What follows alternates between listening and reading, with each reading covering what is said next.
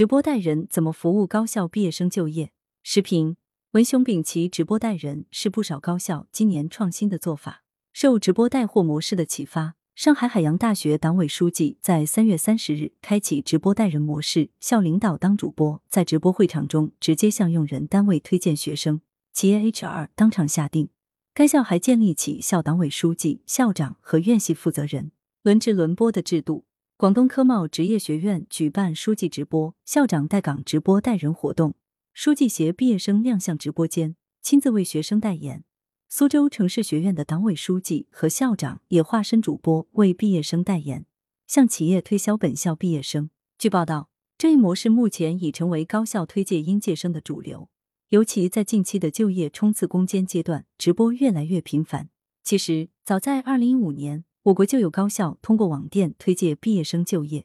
昆明学院成立淘宝昆明学院人才店，首批六十五位优秀毕业生通过这个平台求职。直播带人是把直播元素注入人才店，由党委书记、校长直播带人，是为了向用人单位更充分的介绍本校毕业生，获得更多人才订单，也以此鼓励毕业生积极做好就业规划。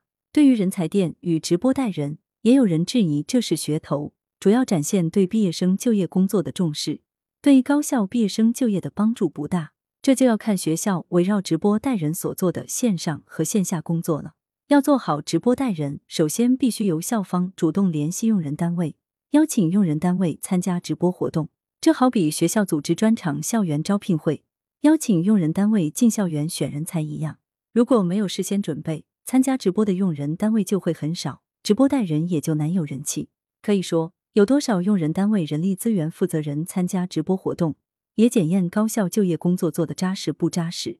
学校也可以通过这项工作，督促各院系领导去联系用人单位，邀请更多用人单位参加直播，在直播中下人才订单。说到底，直播带人就是学校组织网上招聘会，在用人单位和高校毕业生双向选择中，增加校院系领导加持推荐，尤其是针对具体学生的个性化推荐。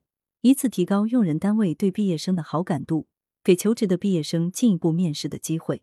据报道，上海海洋大学参与直播的一百九十七名毕业生中，有一百四十名获得绿色通道面试机会。今年高校毕业生人数达一千零七十六万。应对疫情对高校毕业生就业的影响，组织网上招聘会、开人才网店、进行直播带人，都可成为高校一项常态化就业工作。这项工作还有一个好处是。让参与直播带人的学校与院系领导能真实了解本校毕业生的能力素质与用人单位对毕业生的需求，以此推进学校人才培养改革，避免出现供需两张皮的问题。尤其是对地方本科院校来说，形成合理的办学定位，不但关系到本校毕业生的就业与职业发展，还关系到我国高等教育整体形成合理的人才培养结构与提高人才培养质量。大部分地方本科院校都应该以培养高素质应用型人才为办学定位，但有不少地方本科院校却以学历为导向办学，如围绕考研组织教学，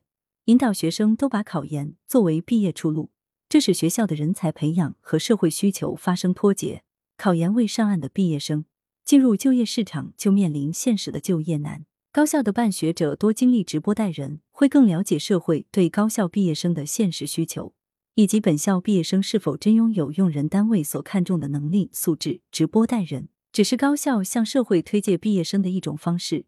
做好高校毕业生就业工作，关键在货真价实、适销对路。这需要高校根据本校办学定位和社会对人才的需求，进行包括专业设置改革、课程设置改革在内的人才培养改革。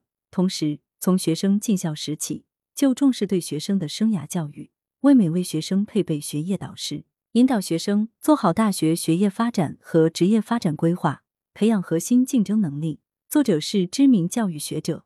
羊城晚报时评投稿邮箱：wbspycwb 点 com。来源：羊城晚报羊城派。责编：张起李媚妍。